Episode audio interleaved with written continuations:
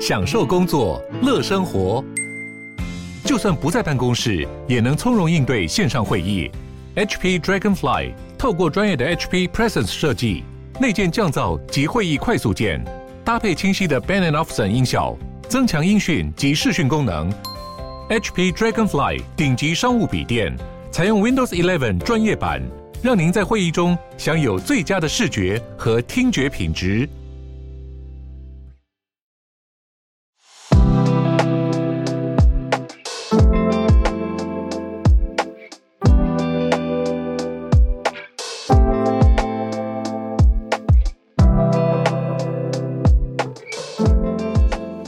早安，大家早安。嗨，早安，大家早安。欢迎大家来到今天十一月二十五号星期五的全球串联早安新闻。大家早。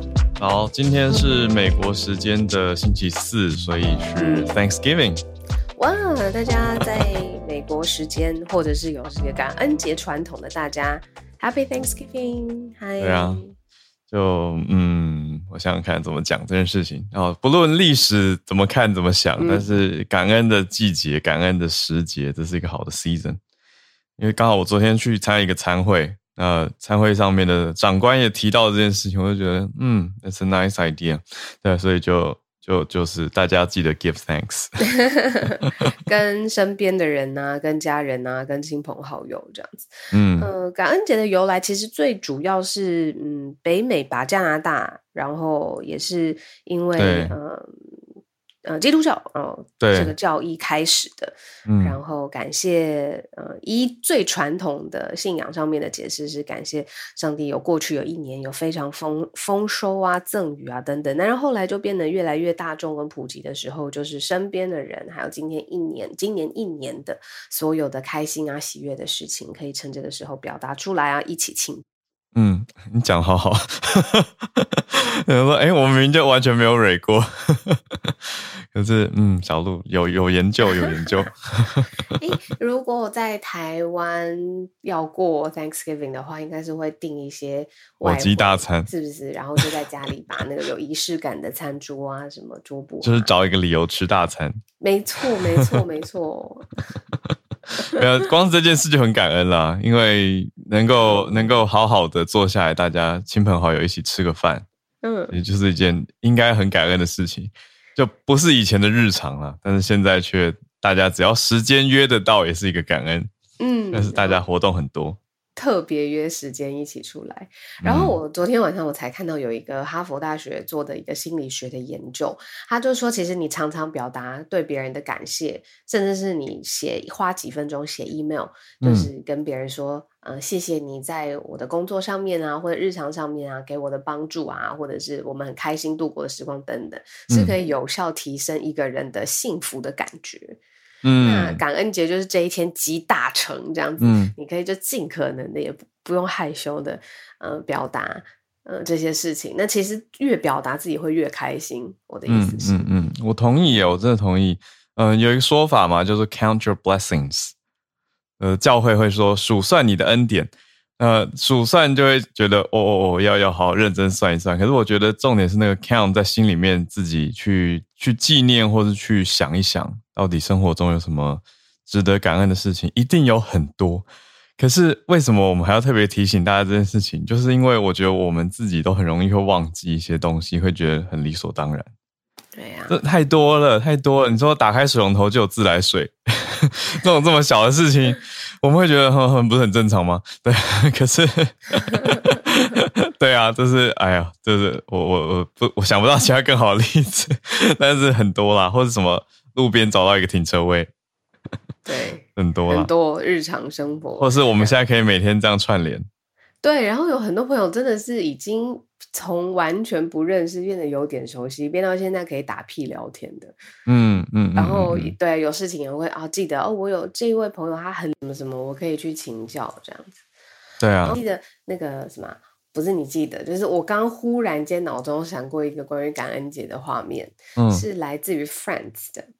哦，就是 Friends 这个美剧呢，Joey 这个人呢，他每次都是他很爱吃东西，他就是一个大胃王。然后他有一次为了就是打赌跟 Monica 打赌，就是说好有画面，他可以吃得下一整只的火鸡。所以因为 Monica 那一年他有点累，他不想要就是煮火鸡感恩节大餐这样。嗯，但 Joey 就跟他讲说说他可以，他可以一个人包办吃整只火鸡，所以 Monica 不用担心有剩菜的问题。这样。我刚刚为什么我我虽然没看过这一。我没看过这一集，可是你刚刚讲完，我就好像看过，超级好笑。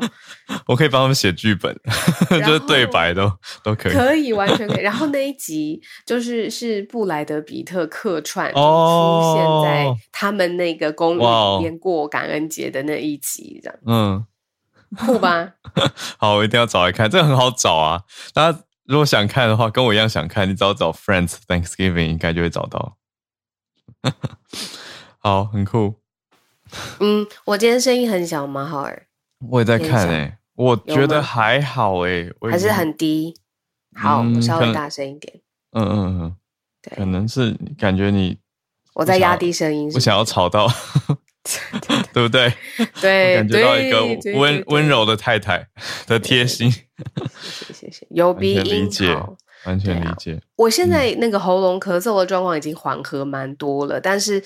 整个声音就是一直这样子卡在那个鼻腔这样子，对，好奇妙。你去比较冷的地方就反而缓和了，还是因为很奇怪吧？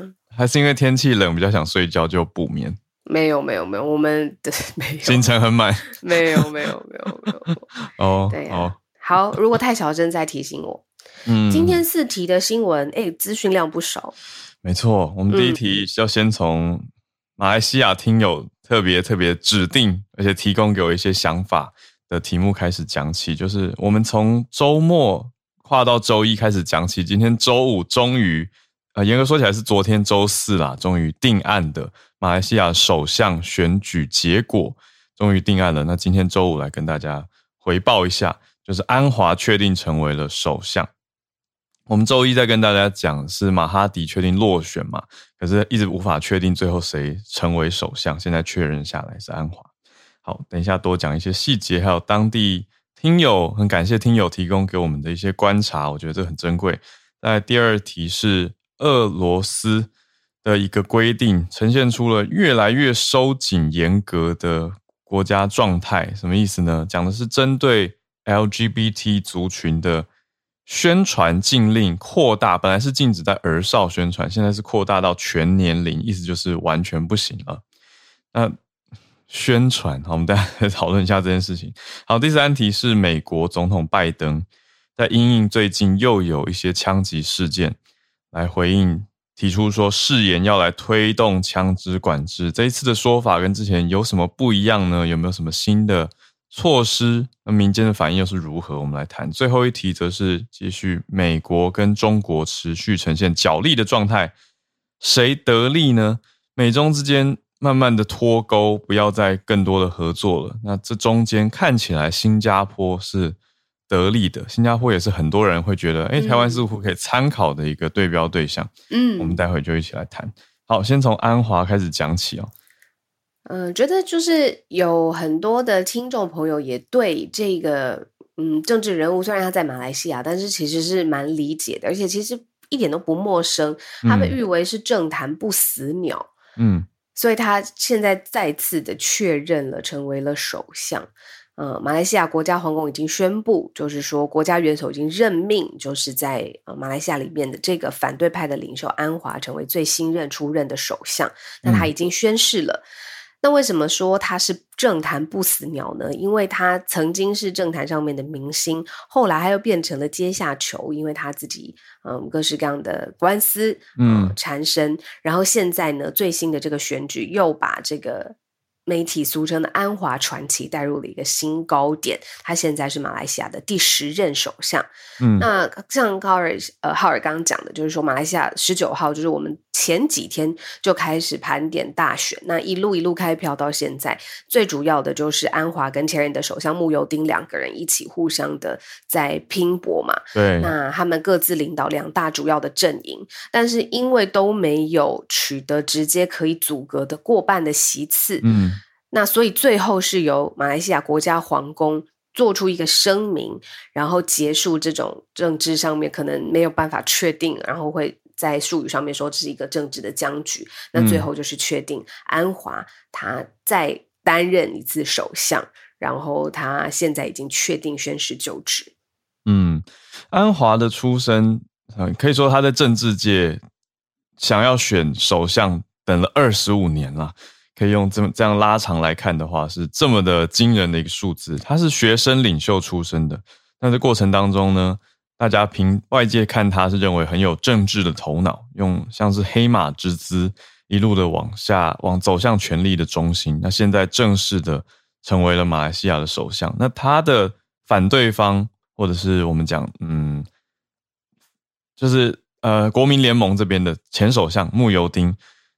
虽然其次都没有过半，可是这次因为都算是两大党嘛，那两大党就是安华这边的西盟希望联盟跟慕尤丁这边国盟，两边都在努力。那我觉得延续着 Benjamin 跟大家提到的，也是一个很大的关键，就是国盟这一次透过 TikTok 有多了蛮多的支持。那当然他在其他国盟在其他地方的选区选票也增加不少，所以那个势力是蛮强劲的，才会有这么大的纠葛。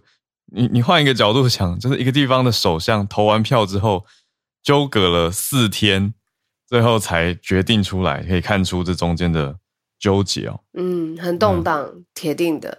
对，对啊、所以我们我觉得这可以补充一下马来西亚听友给我们的一些想法。嗯、没错，嗯，就是在地的一些观察是如何呢？在地的一些观感是认为说，支持者当然是看了很开心。这边讲的是安华的支持者，因为看到这个首相。努力很多年，那每次都选不到。我们刚刚讲的这个二十五年嘛，那终于选上了。这个对支持者来说，当然是一个很开心的事情。但因为它不是一个嗯 simple majority，不是简单多数过半，所以变得很复杂。那现在是，你看现在伊斯兰党是最多席位，那他们但但最终还是在野党。那另外城乡差距等等，这是在地听友的观察，觉得说安华他现在当上的是一个很不容易的位置，因为现在你看到有伊斯兰的势力，另外城乡差距很大的政治立场，所以就会变成说你在权力的核心，可是外围有蛮多的骚动的，你也需要去抚平。所以安华他是昨天傍晚的时候，大概五点的时候宣誓完成，那前首相慕尤丁就挑战了。马上就提出挑战了。对，那对啊，我觉得这个就是，其实虽然呃大致底定，可是我们看到挑战还在。那安华他就说，那我们下一次国会议会的时候，可以有信任动议，就是可以提出这个 motion。嗯、那他他等于有这个 confidence vote 的信心了。那他觉得有足够的信心，是说可以来自其他党也会支持他当选的。嗯嗯嗯。哦，等于就是一个跟国盟直接。直接继续抗衡的概念。那慕尤丁就说什么呢？慕尤丁就说他要来挑战这个马来统治者的决定，就是王室、欸。诶嗯，对呀、啊，嗯、国家皇室。对啊，他挑战王室，因为马来西亚的统治者就是王室，会最后开会决定首相嘛。所以慕尤丁他这个概念等于是说，我要挑战你们这个决定。嗯。因为安华的态度好像也是信心满满嘛，嗯、他就是反正他已经宣誓就职了，那这也是国家皇室宣布出来的最后的选举的结果，嗯、所以那就也很像是就是他已经要往他的首相之路正式的踏出第一步，那中间有些是挑战这个慕尤丁的挑战之其中一项的这个感觉，没错，没错，也、嗯、是算蛮大的一个挑战。不过慕尤丁的挑战也引发了一些强烈的反感。特别是马来族群，就是特别尊重王室的族群，会觉得，哎，怎么穆尤丁这样子挑战王室呢？就王室的存在，虽然你说他们的实权也许不大，但是大家还是用一个尊敬的心情，特别是马来族群对于王室，所以说这个状态，嗯，也会要持续看下去，就是不是说要挑战就挑战，它有一些 consequences。这是我们这边掌握到的马来西亚最新的情况，也非常谢谢我们听友提供的观点跟观察。嗯、那这个其实就是有投票的人觉得啊、呃，非常的开心，因为可能自己的票啊，像 Benjamin 就说票没有白投，然后有可以把政治意见表达出来。嗯、但是第二题，那不同的政治的制度其实。真的是差别真的很大。嗯、好，我们把这个是这个。意念现在关注到一下俄罗斯，对，好，但是不是乌俄战争的事情的后续是在国内刚刚俄罗斯国内刚刚推行的一个法案，嗯，就是说原先呢，在俄罗斯你如果针对儿童，哈，不论几岁到几岁啦，就是有宣传呃 LGBTQ 这种，他们叫做非传统的呃特别的关系，嗯，那这样子是有禁令的。就是你不可以对儿童来宣传像是同性、双性、跨性别或酷儿相关的任何的知识，这样子。嗯嗯。结果没想到俄罗斯最新通过他们呃国会的国家院，就是他们下院下议院这种感觉，下院对通过这个禁令，竟然扩大到所有的年龄层，就是你所有的一切非传统的性别关系都有他要承担的后果。也就是说呢，这种 LGBT。TQ 相关的议题、知识、话题，甚至是兴趣，好了，在全年龄层，现在俄罗斯都颁布了一个禁令，嗯、而且呢，还是由国家院的议长在 Telegram 上面留言说的，说要保护儿童跟国家的未来，嗯、以避免从美国跟欧洲所散布来的黑暗。欸、这个是他的词，对哦，他又先进了 LGBTQ 相关的一切，嗯、又说这个是美国、欧洲带来的，对，其实可真可见，真的是那个国情非常不一样。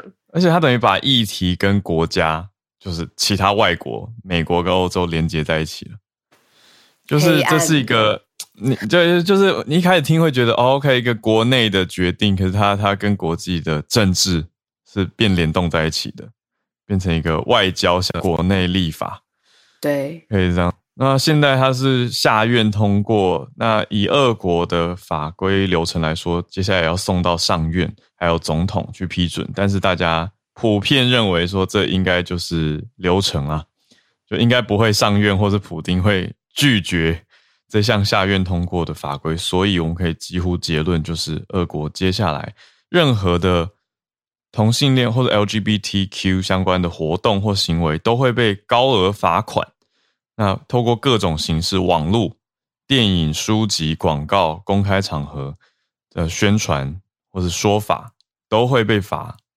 个人可以罚到六千六百美元，法人可以罚到就是五百万卢布。那外籍人士可以被拘捕、逮捕、拘留十五天，然后驱逐出境。好，我我们我们这边听节目大多应该不是俄国的国籍人士，所以大多是外籍人士，大家要小心。这也算是有有所关联，就是如果有工作、商务或者是任何旅游到了俄国的话，小心不要触法。嗯、对，嗯，对，这个不是一个随意可以轻轻拿起，然后又轻轻放下的话题，这样没错，是因为它有相关的法则，而且是针对全年龄层，就是所有人了。嗯，对啊，不要不小心被关两个礼拜。真的 对啊，就是像是之前听一些什么美国大学生去北韩旅游，就就是当然也是做了很白目的事情，好像去偷偷拿饭店的北韩国旗，想要带回美国，就他就被终身监禁。嗯嗯嗯，对，就是 我觉得类似他他你说他很有恶意嘛，也不是，可是他就是犯了当地的严重法律啊。嗯嗯嗯，所以请大家还是要小心一点。嗯，因为因为网络，我觉得你你宣传任何的，或者你可能只看到一个电影的预告片，觉得很好看，你转发。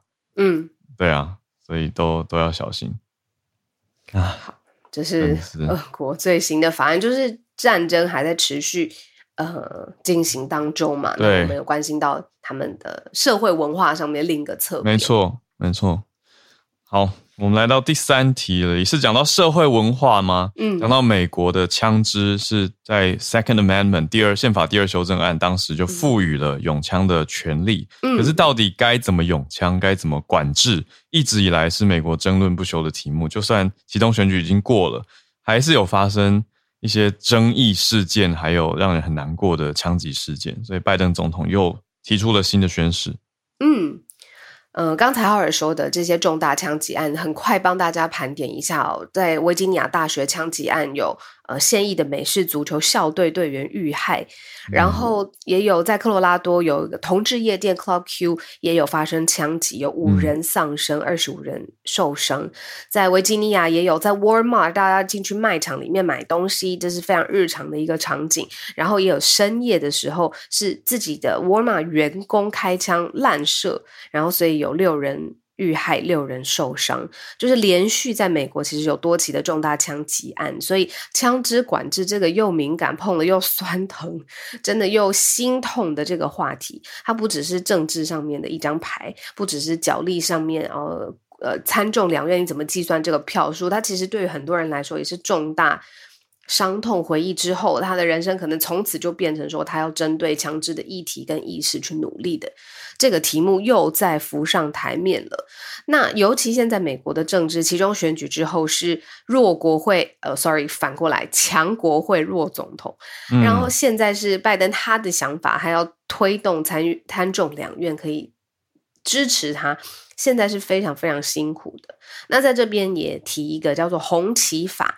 是这个 Red Flag Laws，嗯，是一个特别的美国现在我们翻译过来叫红旗法的一个，嗯、呃规定，说呢，他允许执法的人员，就是比如说像警方，他可以没收认为自己或者对成他人造成威胁的枪支，嗯，很特别哦，他允许执法人员得以没收对自己或对他人造成威胁的枪支，嗯。那虽然这是一个。哦，那个概念就是说，因为 red flag 代表一种危险讯号，对，没错，所以他看到了这个枪支，觉得是危险讯号，他就可以执法。完全没错，可以没收。嗯、可是他虽然他已经被定义出来是一个 red flag law，但是呢，他没有办法在全国各个地方被很广泛，而且被很视为正当的执行。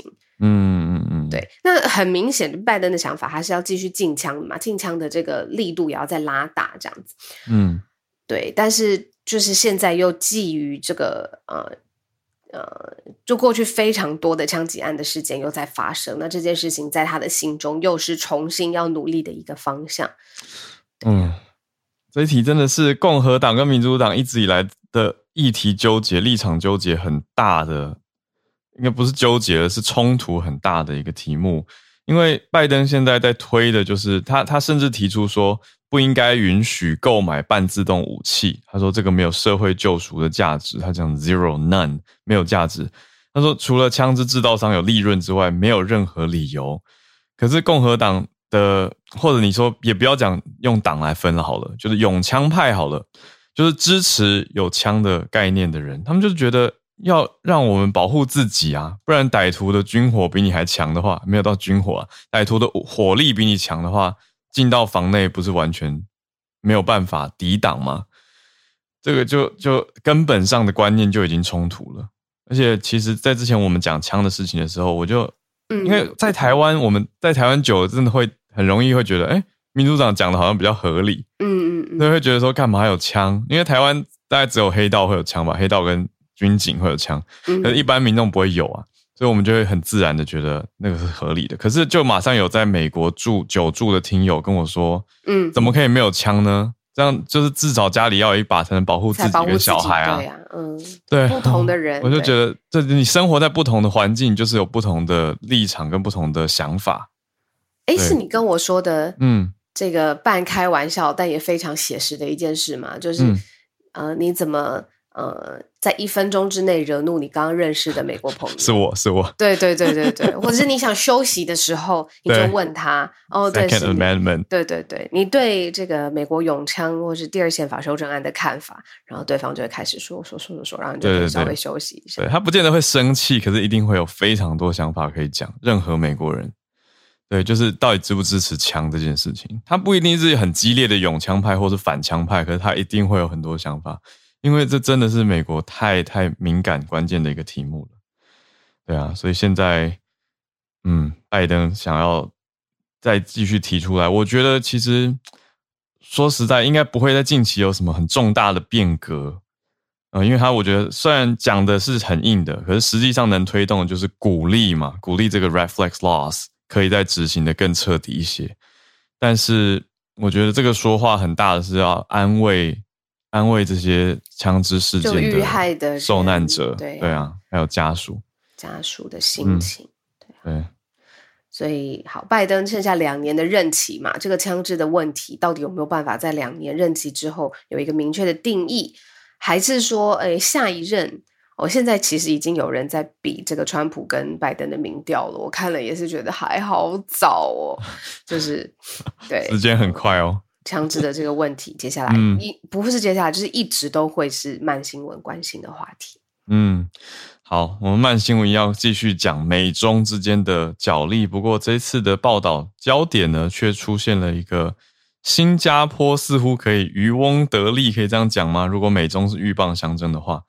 怎么说？这是 Financial Times 金融时报的看点，嗯、认为说新加坡好像可以在这当中左右逢源。没错，那可以跟大家讲一个英文字，就是我最近在看主持啊，或者是呃相关的英文报道的时候，都会一直用到叫 decoupling，就是。对，脱钩，不要当 couple，情侣，对对对，没错，没错，没错，decoupling、嗯、就是呃，现在美中的关系，不论是你在经贸上、文化上，甚至是意识形态上吧，对不对？是不是支持民主的这件事情，其实都有很大的分歧点。那所以他们美中脱钩，脱钩的这个字其实就是用 decoupling。好，嗯、那。其他的国家，你要么是美国要押宝，要么就是跟中方要押宝，反正就是两大的阵营，你必须靠一边。但是 Financial Times 就分析说，诶，有一个国家其实他根本不需要选，反而在这样子的态势之下呢，他自己得到了很多发展上面的优势。这个国家是新加坡，嗯，哦，主要的原因有三个，很快带大家看一下，呃。包括他们投资的银弹是非常足够的。新加坡有两大的主权财富基金，还有跟其他的大型的机构的投资人都认为说，现在呃投资标准呃过去的投资标准不合时宜，需要大幅的调整。那现在需要从地缘政治的角度来思考，呃，这个个别公司的发展的展望如何？现在变数很大。那再来就是说，呃，新加坡的这个投资银行跟主管也表示说，诶，现在去全球化的这个主题其实是非常强劲的，你不需要在全国呃全世界的范围的市场里面这么努力，但是你如果在一个地域在地化的这个市场里面自己有很强的优势的话呢，嗯，那你的公司未来成长也很好。那再来就是说，第三个讯号就是中国大陆的资产会流入。嗯，很多的新加坡的国际机构的性质，然后在新加坡落地生根。嗯、那所以，呃，例如说，新加坡的家族办公室现在是暴增，从一年呃二零二零年到二零二一年底，哦、就是你知道这种落地生根的家族办公室，你去看新的项目啊、投资啊，然后做更多的金融商收益上面的努力，这样子。就是白话文，就是有钱人决定把钱放到这，对家族办公室就是这个意思。对，嗯，没错。那家族办公室也在那里运营，从二零二零年初到二一年，四百间的家族办公室变到七百间，所以快要翻一倍了。嗯，对啊，那有相关的这个业务的律师也透露说，其实里面超过半数就是来自于中国。哇，对啊，所以这一题是在跟大家讲说，诶，美中脱钩，大家会想要押宝一方，但是或许这一个国家两方都不用押，因为天时地利人和，它很能够左右逢源，就是新加坡。你说去全球化，嗯、或者是呃，路自由涌入，然后再来就是说，现在投资的标准在新加坡，你看各地的金融法规当中，新加坡的投资法规都是最宽松，而且最弹性灵活的。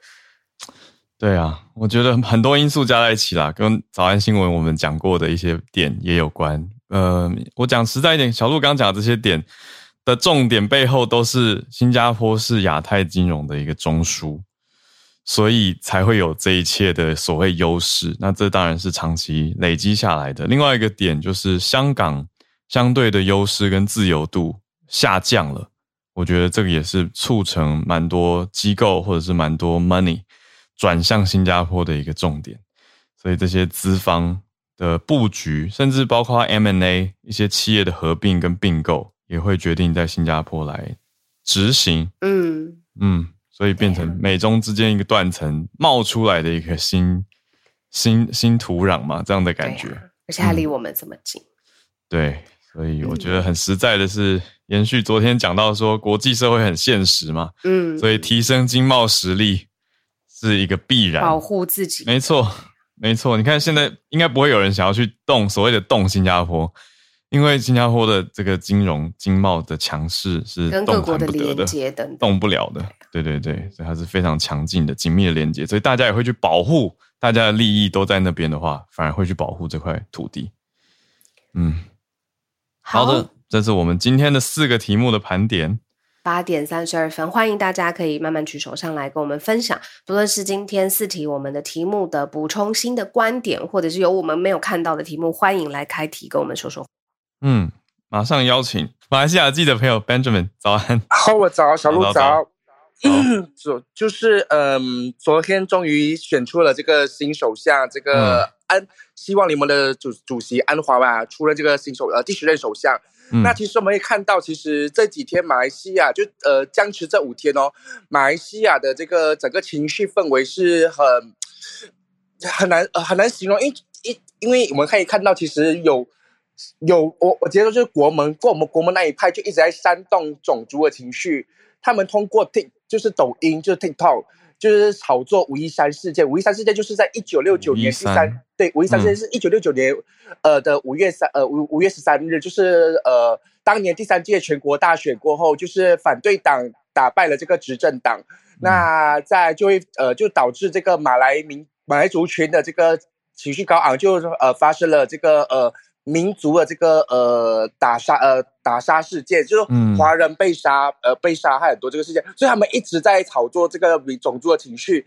那其实我们看到警方其实在昨天诶这几天也是在全国呃封锁大呃就各个呃主要在呃路段都在封锁，就是避免这样的这个呃这样的种呃这样的这样的呃示威啊之类的。那其实可以看到呃为什么会产生这个新的政府，其实是。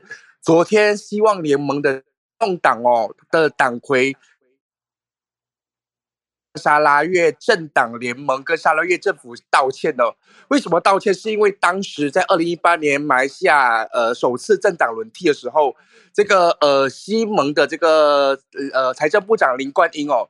就当时就在就直接抨击这个沙拉越政府，就说，呃，沙拉越政府如果再不继续管理的话，人人民继续再把票投给这个沙盟的话，就会导致未来三年这个沙拉越就会破产。那沙拉越的那个党魁听到就觉得，为什么你们可以这样直接这样说？我就一直耿耿于怀。所以就，所以他们当时就不考虑希，虽然希望联盟在这个本届大选拿到最多的议席，嗯，可是就完全不把这个希望联盟纳入在里面，所以就直接把他们的二十，他们掌握了二十三席嘛，就直接归给了这个国盟。可是昨天我们看到这个行动党的领袖哦，就特地飞到了这个呃沙拉越，向沙拉越的这个呃总理道歉。然后还有这个呃，林冠英也在他的这个脸书上面哦，到向这个呃沙沙拉越总理还有沙拉越人民哦道歉，那他们才退愿意退一步，再把这个呃他们手上二十三席哦交给了这个呃希望联盟。那其实这一方面哦，在这个国家元首哦。是帮了很帮了西蒙很大的一一个忙哦。其实其实国家元首是不能干政的，可是呃国昨天买昨天国家元首也有召开这个马来统治者理事会。那在这个会议之后，我们也看到就是呃安华出任首相，可是慕尤丁却挑战皇权哦，这是对马来社会来说是非常不礼貌、不尊重，就是完完全就是呃不把这个呃皇室看在眼里哦。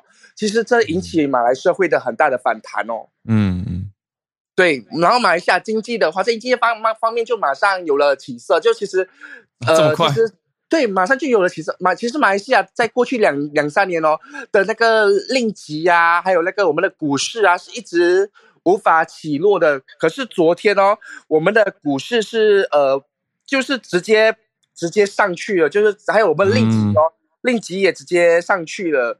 就啊，马股马股就狂飙五十八点，那令吉的话也直接、嗯、也直接就是呃走走势有走强了，有走强，所以我们还是值得继续看一下是，是、嗯、因为之前安华是马来西亚的财政部长嘛，他在他的他的在财他在财政的方面也是嗯。获得全世界的这肯定的哦，所以可是他他已经表明他不会呃担任兼任财政部长这方面的职务。那他也昨天也宣布说，他担任这个首相的时候不会领任何的这个薪薪资哦。那他领导的内阁也会削减薪资的。嗯嗯嗯嗯。哇，这听起来是一个新气象的开始诶，这个对很多，特别是支持者，应该是非常期待的。对，对，对，因为大家看到股市反应，嗯，而且大家对国盟是比较没有不确定性啊，就是尤其是华人觉得我可以理解，因为听你刚刚这样讲种族的煽动，就会觉得，因为以马来西亚来说。马来人跟华人之间一直有一种很复杂的纠葛。那现在如果又有一个国盟在煽动的话，那对华人来说当然是很反感啊。对啊，对啊，所以呃，所以我们华人其实是，可是昨天行动党也说，呃，尽呃不要去庆祝，因为这样可能会更煽动马来情绪的那个，嗯、所以所以就是不要去庆祝这个呃新政府的成呃成呃成立，就是低调的过日子就好。嗯、也也太。这很特殊，真的是华人的那种温良恭俭让吗？赢了还还要很很温和，不要再去引发更多的纷争。对啊，对啊，所以真的没什么人上街庆祝是吗？不能，就是警方也警方昨天也发文告诉啊，就绝对不可以就是这种这样的情绪，因为如果马来情绪、哦、马来人，因为马来人现在马呃马来人大家都把都把票投给了国盟嘛，那如果看到华人在庆祝的话，嗯、他们就会觉得就会。又会煽动到马来族群的情绪，嗯、所以大家就是尽量尽量不庆祝。哦、虽然安华有宣布说星期一是放假，全国性放假，可是就不庆祝。嗯，嗯哦哦哦，理解。但是大家的心情好，但是如果有在马来西亚做生意或者马来西亚朋友的话，可以关心一下这个话题。原来下礼拜一放假，好，非常谢谢 Benjamin，非常谢谢。来，我们来继续连线哦，来回到台湾这边，常常关注科学消息的叶老师。老师在讲这个，我觉得很重大诶，看起来跟糖尿病有关。老师早安，早，浩尔早，小鹿早。今天要分享的是，就是因为那个，其实我也是看这个新闻，然后去查了一下，才知道说，就是目前被被台湾俗称叫做“瘦瘦笔”啊。就是瘦那个瘦瘦笔最近忽然流行起来，那主要是因为网络上的名人，我查到是好像蔡阿嘎吧，哦，他有用那个瘦瘦笔，嗯，对，成功减肥十公斤，嗯，然后就造成说很多民众都想要使用，嗯，那瘦瘦笔的原理其实是它里面是所谓的 GLP one，那 GLP one 的话，它是呃中文叫做类升糖素胜肽，嗯，它会。作用在我们大脑的下视丘，然后抑制食欲，让你不想吃东西。嗯，那另外就是说，除了抑制食欲之外呢，它也会让那个食物在胃里面留的久一点，所以你会比较有饱足感。嗯，那从这两点的话呢，就不会想吃东西。那这样子的话呢，就可以达成减肥的目的。但是现在的问题是说，除了就是。除了俗称的瘦瘦笔，其实瘦瘦笔的正式名称是叫做善先达。嗯，那它是第二型糖尿病人的用药。嗯，因为第二型糖尿病人很多其实都有肥胖的问题。嗯，那如果可以成功减重的话，大部分来说他们的糖尿病就可以成功的获得控制。嗯，所以就是，所以这个就是。这个善先达，然后以及其他的，其他还有三种，其他还有三种，就是这种那个注射剂，嗯，就是那个就是都是糖尿病病人的用药，那只有善先达是获准备用在减重病人上面，嗯，但是现在的问题是说呢，其他三种目前是缺货，嗯，那。所以就是说，所以造成说有些糖尿病病人，他们就必须一定要使用这个善先达。嗯，对。那但是呢，因为一般的民众抢着要用，嗯，所以造成说呢，现在这个也买不到。因为我刚刚其实贴在我的网页上面，那马上就有我以前教过的学生，他现在是医师，嗯，他就跟我说，真的缺货，都买不到。嗯，对，那这样子其实会影响到糖友的用药，嗯，因为对他们来说，就是说他们这是就是说，哎，可以说是性命交关的，因为糖尿病其实是全世界目前来说的，就是啊，呃，第一大失能的疾病，嗯，造成那个失去工作能力的疾病，所以对他们来说，医治这个疾病其实是非常要紧的，嗯，但是。拿不到这个用药的话，会影响到他们的治疗。所以现在就是卫卫福部出来呼吁说，就是减重其实主要是，事实上我自己也有减过重哈，我发现说呢，其实主要就是你要有那个意志力，就是说。嗯其实没有什么，对，没有什么诀窍，就是少吃多动。嗯，嘿，就是少吃多动就可以成功减肥。那如果靠像这种外力，就是说用药物的话呢，如果你的那个饮食没有饮食习惯没有改变的话，等到解除药物以后，其实很快的就会再反弹回来，就是那种所谓的溜溜球效应。嗯，那反而更糟糕。所以。是希望大家就是不要跟糖友抢着用药，嗯，因为这个对他们来说是性命交关的东西。但是对于一般民众来说，其实减肥有很多方式。嗯、那这种方法就是，因为我也查到了一个医美网站哈，我觉得那个医美网站真的是，嗯、他们还特别强调说，这个瘦瘦比呢，他第一个就写说适合想用懒人方式减重者，嗯、然后。对，然后然后第二个写工作忙没时间运动者，大家都大家都中了。对，我就觉得说这实在是很糟糕，这是一种很糟糕的宣传方式。他们并没有提醒大家说，这个其实是糖尿病病人的那个用药。那那个大家就是说，实在是不得已的话，其实不要用它。他们只有想到自己的利益。那这个其实让我觉得还蛮就是蛮感慨的啦，就是说现代人啊、呃、真的是 不知道该怎么讲。对，嗯、那所以在这边提醒一下大家，而且事实上就是如果就是这个所谓的瘦瘦笔也并不是每一个人都适用，就是十八岁以下跟七十五岁以上是不能用，然后正在怀孕哺乳或者是准备要怀孕的人也不能用。嗯，那有甲状腺的疾病的也不能用，嗯，然后肝跟肾脏有问题的人也不能用，哦，啊，那个还蛮多的，对，然后胰脏炎、胆囊炎的病人其实也不能用，嗯，所以，所以也不是说那么，也不是说那么好用，但是，但是现在好像我在我看到的一些网络资讯提到说，有些人甚至于医院不愿意开给他，他会自己上网去找，哎、嗯。可是这是处方药吧？这应该对，这是处方药，这是处方药，嗯、但是他们会想办法去买水货。哦，对，可能我在猜啦，可能是淘宝之类的吧。哦，对我我是不太清楚，因为我没有淘宝的账号。嗯，对，但是这样其实是很危险的。那在这边也顺便提醒大家，嗯、因为这是处方用药，不是每一个人都适合。啊、那在现在这种时刻，更应该让给糖尿病的病人。是。谢谢老师。对，在这边就是，嗯，就大家还是要知道它为什么是处方药，就是因为医师要帮你判断你适不适合开嘛，适不适合用啊。那那如果自己不知道，那自己就觉得、哦、我应该可以用吧，然后就自己判断自己去取得了，那拿自己的身体去冒这个风险，当然我觉得不是什么很聪明的做法。对，而且听到老师讲这个糖友会缺乏这个药。来用就会觉得那那真的有很多别的方法吧。好，谢谢老师。对，嗯，来，我们继续来连线，看到我们在东京的听友翠翠，翠翠早安。Hello，早安，小鹿早安。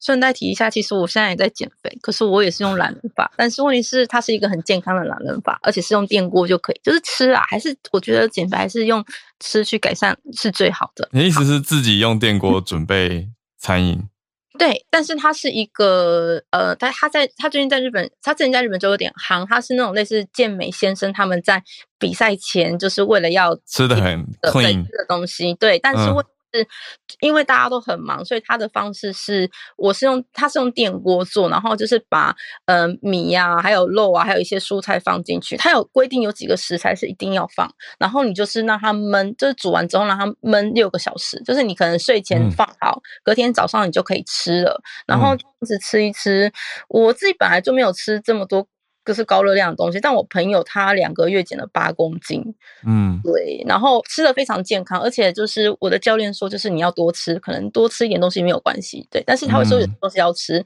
所以这也是一种我觉得懒人健康，但是也不容易复胖的方法，对，可以食谱的话，我可以再贴在那个就是社团给大家这样子，好，嗯、好说题外话，OK，不好意思，讲到减肥，大家都你知道会很兴奋，对，okay?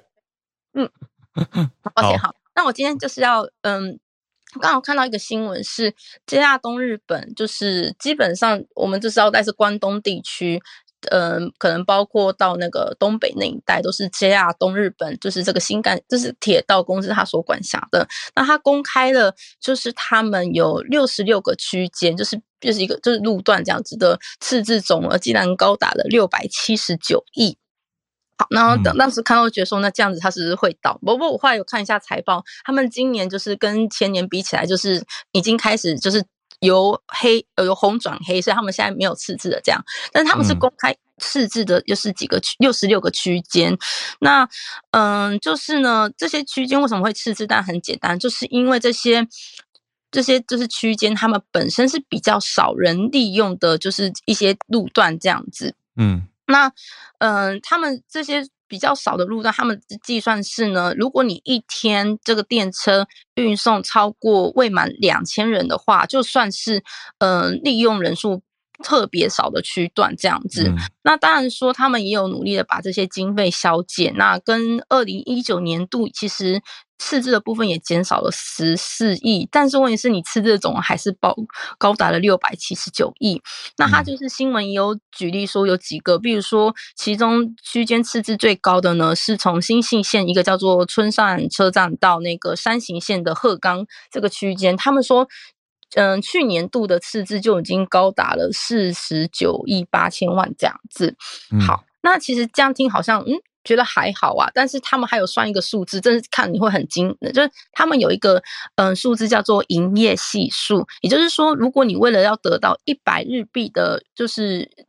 交通收入的话，你必须要花多少费用？那他们在当中呢，最可怕的是，如果你想要得到一百块的，就是交通费用，你可能要花上两万元日币，你才能得到那一百块。也就是说，你要花两百倍的，就是成本，对，成本才能得到那一百日币。那那是每天的数字哦。那当然，你看你一年下来的话，那个数字是非常的可怕的。那至于为什么会？变成这样子，其实当然原因很简单。第一个就是我们知道，因为之前疫情的关系，其实大家都在家工作，所以就是会出门工作的人越来越少了嘛。嗯、第二个原因是因为其实这一些就是次字的区间呐，他们最主要都是比较属于我们讲所谓的偏乡下，比较中间，就是嗯居住的人本来就比较少，然后就是那种。可能连我们自己都不不太会去旅游的地方，那当然其实他们的赤字，而且还有一个原因是因为人口的，就是人口，就是这些地方人口他们是渐渐减少，因为大家都移往大都市嘛，所以这些原因就会造就他们这几年的就是赤字其实是越来越严重的。那其实 JR 东日本他们跟就是这个问题，他们有想出解决的方案，就是可能接下来他们会把这一些铁路就是。停止，但是变成是用巴士的方式来替代这个，就是铁路，因为其实这样的就是交通成本是相对比较低的。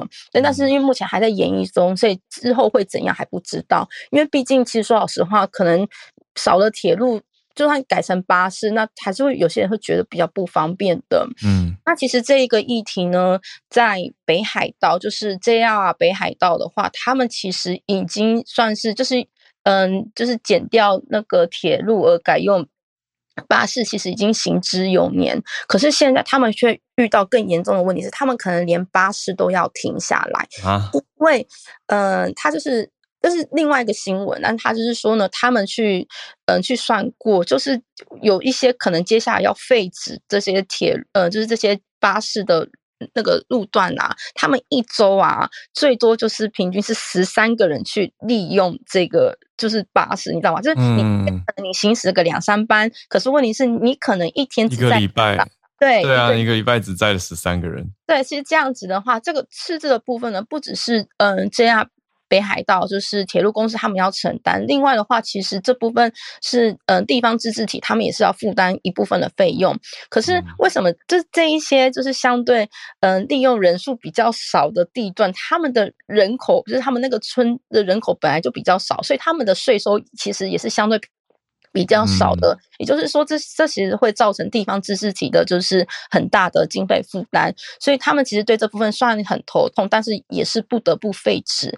对，那其实实际上他们也采访了当地居民，有些人说，哦，其实我平常也不太用，只是可能偶尔要去医院的时候我才会用。其实对他们来讲，嗯，就是对有些人来讲是没有什么影响的。可是问题是，当你这个地方就是没有了大众交通工具的话，其实这是一个很严重的事情。对啊。如果你是像北海道这样的一个，那北海道非常的大嘛，嗯、那它可能是因为以前我们就是非常早以前，就是很多日本去北海道开阔的时候，他们留下了村庄，所以就是创建了铁道。可是当现在因为其实太远了，所以其实现在人人口渐渐减少，然后大家都移到大都市的情况之下，这一些真的是人越来越少的村庄，他们就遇到这样的危机。嗯，所以这个也是一个蛮怎么讲，是算是一个你不。很很难为的一个议题就对了，但是也有就是北海道大学的教授也指出说，其实政府在这些大众交通工具的预算上本来就不足，所以这个问题是政府应该要去怎么讲谨慎去思考的一个问题。嗯、那我最后再讲一个，就是因为大家其实最近要来日本玩嘛，其实日本除了我刚刚讲的 JR 北海道或者 JR 东日本以外，还有一些小的地方铁路，他们也是遇到很多就是赤字的问题，所以其实蛮多地方他们就会开始做一些活动，比如说有观光列车也好啊，或者是就是跟那个。嗯，知名的艺人偶像就是做一些合作，然后就是比如说哪个车站就是请他签名或者放他的歌，嗯、或者是他们有出一些很可爱的那个特产，像呃像其实，在台湾之间有一点点小有名的，有一个叫千叶县的，嗯、呃，应该叫做桃子，应该念桃子桃子铁道，它就是一个年年赤字，嗯、但是问题是地方的居民为了留下它，就是。不断做群众募资，然后甚至就是，嗯、呃，他们目前的营收啊，铁道只占了两成，听说八成是他们有卖一个有一个仙贝。呃，我我不知道中文要怎么讲，就是湿湿的鲜贝，就那个鲜贝它不是硬的，啊、它是软的。OK，做那个营收，而且做那个鲜贝的人就是他们自己铁道公司的员工，就是他们在工厂自己做这样子。然后这件事情之前是就是在日本有一阵子很红，然后我知道台湾好像也有，其实去 Google 的话，应该台湾也有蛮多，就是一些怎么就可能像是那个孔医师这样子的，嗯、呃，你知道旅游部落。达人有趣，对，嗯，所以其实这边现在是比较好一点了，这样子。但是，而且其实千叶的那个秋子铁，呃，就是桃子铁道也还蛮可爱的。我建议，如果大家来日本玩的话，可以顺便去，因为其实那个路段真的还蛮美耶，就是小而巧这样子，对啊。就是大家来玩的时候，除了是大都市以外，也可以稍微去一些稍微偏乡一点，但是也蛮好玩的地方，这样。嗯，很有特色诶，我查到了，它是湿的仙贝，然后叫做努雷。煎饼，对的，努内扇贝，对，那个努内就是指吃的那个，哦、对。那说这个铁道的速度比脚踏车还慢，哦，对，有的时候，而且它会停下来在某一些地方说，哎，这个是我们什么什么有名的地方，就是很有观光那种就是什么观光列车的感觉，还蛮可爱的，感觉蛮有趣的啊。就是如果想要去看到不一样的日本，那个乡下比较慢的感觉，放慢生活的步调，不像东京这么繁忙的话，感觉是一个不错的行程啊。好，谢谢翠翠跟我们分享，这是兼顾了这个大众运输的政策这种严肃的议题跟生活旅游的议题，轻松的。谢谢翠翠。那我们再来连线到芭比，芭比今天关注的题目是很酷的手语。芭比早安，早安，小鹿好了。啊，这一则是关于手语，呃，手语，手语，手语翻译的综合报道，开始口齿不清，好。这个是在今年的金音创作奖颁奖典礼上，就是拿到最佳嘻哈专辑的饶舌歌手熊仔，他当时就是出其不意的用 rap 来发表得奖感言。他创作是很厉害，哦、但是就有观众注意到，就是要把他唱的内容用手语翻译出来，就是被放在荧幕右下角那个手语老师更强大，因为浩浩跟小鹿一定常出席那种。呃，就是像比如说播报新闻，或是国际场合演讲那种手语翻译，没错，它的语速是慢饶舌歌很多很多的。对，那你听到之后，可能有一点时间去消化这个讯息，应该怎么比出来？嗯，可是饶舌歌要用手语比的话，那个速度看起来就是超音速的极限运动。嗯，那在美国芝加哥有一个很知名、号称全世界语速最快的 rapper，叫做 Twista，那就有计算过，他每秒可以念出多达十一点二个音节。嗯，那每秒哇，每秒对每秒，嗯那这样是有多厉害呢？就给大家一个比较的基准。呃，在国立台南大学的南大学报，他整理过一篇文章。一般如果说你用英语说话的速度，大概是每秒可以讲四到七个音节。嗯，那国语的语速比较慢一点，大概是每秒三个。嗯那音节大概就是词语构结构的单位嘛，那它有语言的节奏啊、韵律、轻重音。那浩尔的专业来讲的话，构成一个英文的单词就有分单音、双音、三音到多音。对，它一秒钟有十一点二个音节的话，等于一秒钟念出将近四个三音单字。对，然后还要快速的连续成一首歌，大家可以找单字出来 练习一下，自己有没有办法在一秒钟之内成功。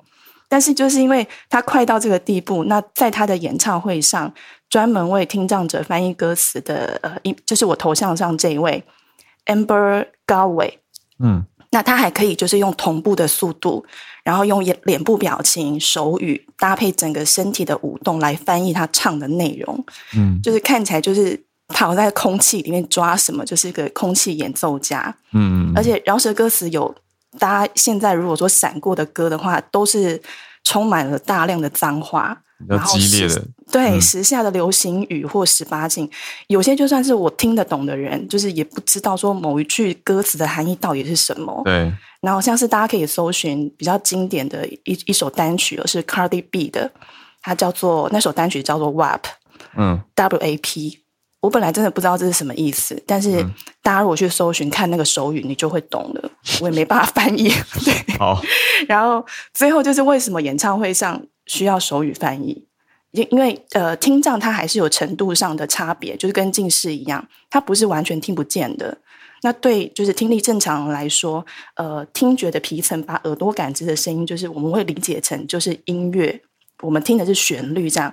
那听障朋友他们是去感受音乐的那个震动，嗯就是因为声音传递的过程本来就是震动引起的一个能量，所以比较最简单理解的就是我们拍手的时候，你去调整你的手掌啊拱起来或是平拍的那些姿势，可以让你的你就可以调整那个声音变大之外，你也可以感受到掌心会有一股很像冲击波的气压。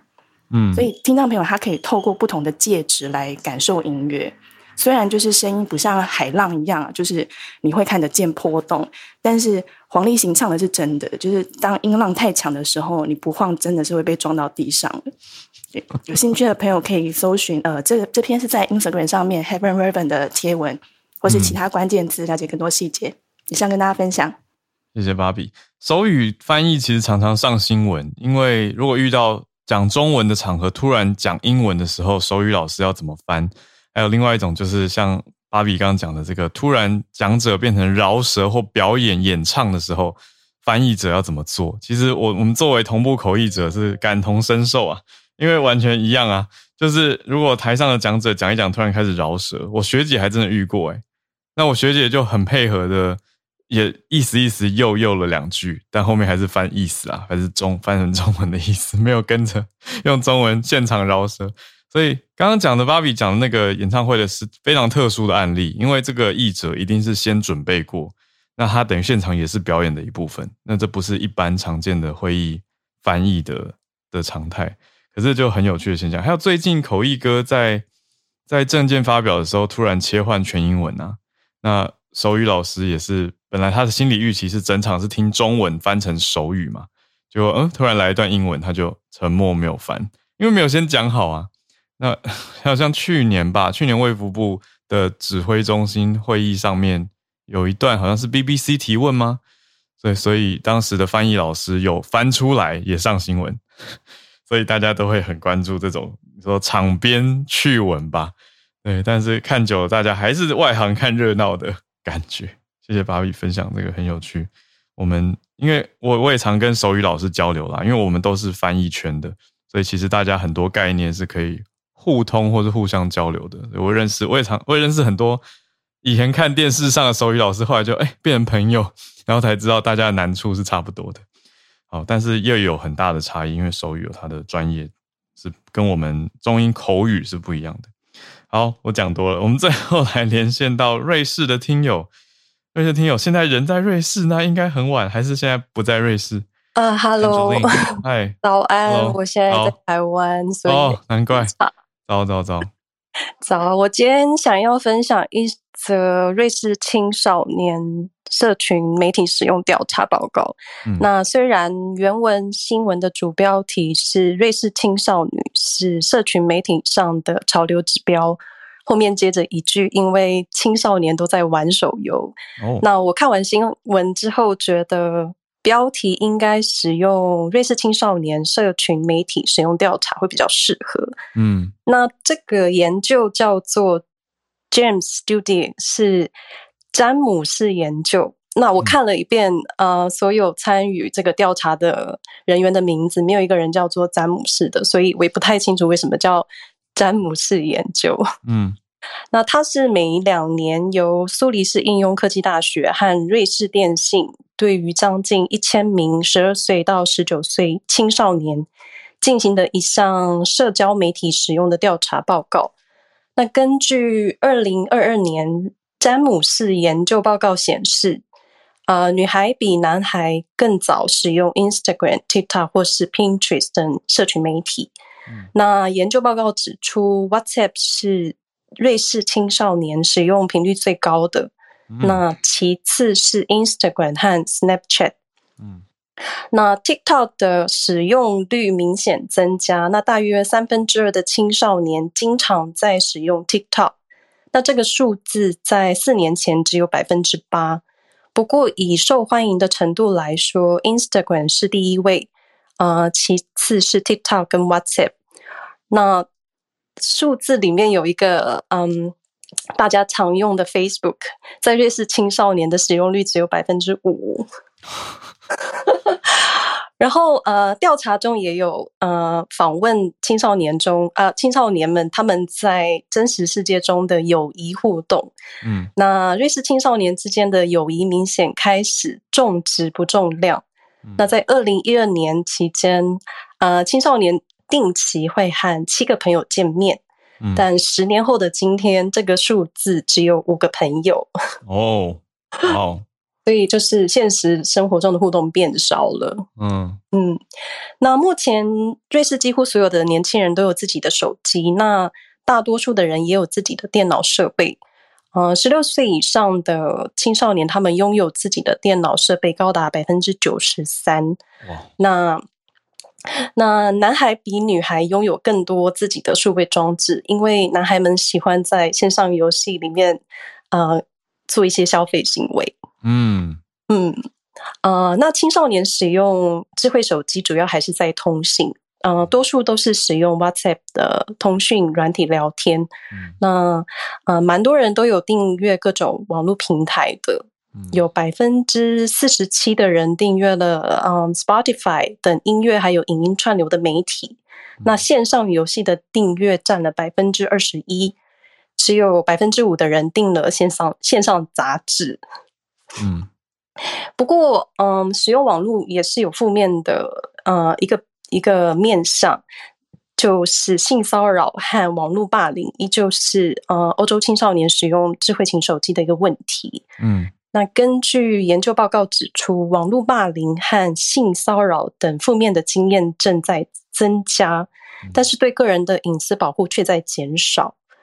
呃，几乎一半的受访者表示，他们曾经在网络上遇过陌生人有着不怀好意的性骚扰。嗯，那在百分之三十八的人曾在聊天的过程中看到或是知道其他人在传播跟他们自己有关的假消息或是冒犯的讯息。嗯，那百分之四十七的瑞士青少女有受过不雅照的经验，那男生则是在百分之二十。嗯。嗯，以上就是我今天的分享，谢谢，谢谢 Angeline 的分享。我觉得这个调查听起来做的数据好整齐哦，为什么？就是听起来就是觉得，哎，他的问题切的还蛮蛮不错的，就是真的有剖析出一个瑞士青少年使用手机或是数位装置的通讯软体的调查群像的感觉。嗯嗯嗯，哇，听起来真的是还是男女的使用习惯跟状态都有一些差异。对。嗯我曾经在搭车的时候，真的，嗯、因为现在手机荧幕很大，嗯、所以你可以看到真的在干嘛？大概在滑 TikTok 哦，打游戏是真的。嗯、所以 TikTok 跟游戏的画面都很明显，呃、就是会全全荧幕。是的，是的。嗯嗯嗯，谢谢 Angeline，谢谢。啊、我觉得嗯。台湾这边应该也有会一些类似的调查，可是刚刚听到那个 Facebook 百分之五，我就心里想说，应该换一个想法，就是还有人在用就不错了。对啊，就是嗯，你看还有百分之五的人在用哦，所以还是有人在用。可是主要都是其他更轻薄短小感觉的软体，特别是通讯软体用的多，这个其实不意外啦。就是你说以前台湾很多人刚刚开始有手机的时候，其实很多人是疯狂传简讯的。因为人跟人之间就是有互相要联络的这个需求，那文字联络就会比有时候电话再方便些，对啊，所以现在只是转到了 WhatsApp 而已。嗯，谢谢 Angeline 这个调查，我觉得很有意思，大家有兴趣再去看看这个 James Studi。好，那今天我们的串联礼拜五的串联来到了尾声，这个礼拜谢谢大家一起来丰富我们的串联时间，也谢谢大家，我们即将迈向下一个礼拜是十一月的最后一周，时间过得很快。祝大家有个美好的周末，我们下周一早上再继续串联。好，小鹿跟我说他已经出门了，没有问题。好，那下礼拜一小鹿也会在，嗯继续神秘的卖个关子吧，看看他从哪里跟我们连线。好，我们就周一见，谢谢大家，大家再见，拜拜。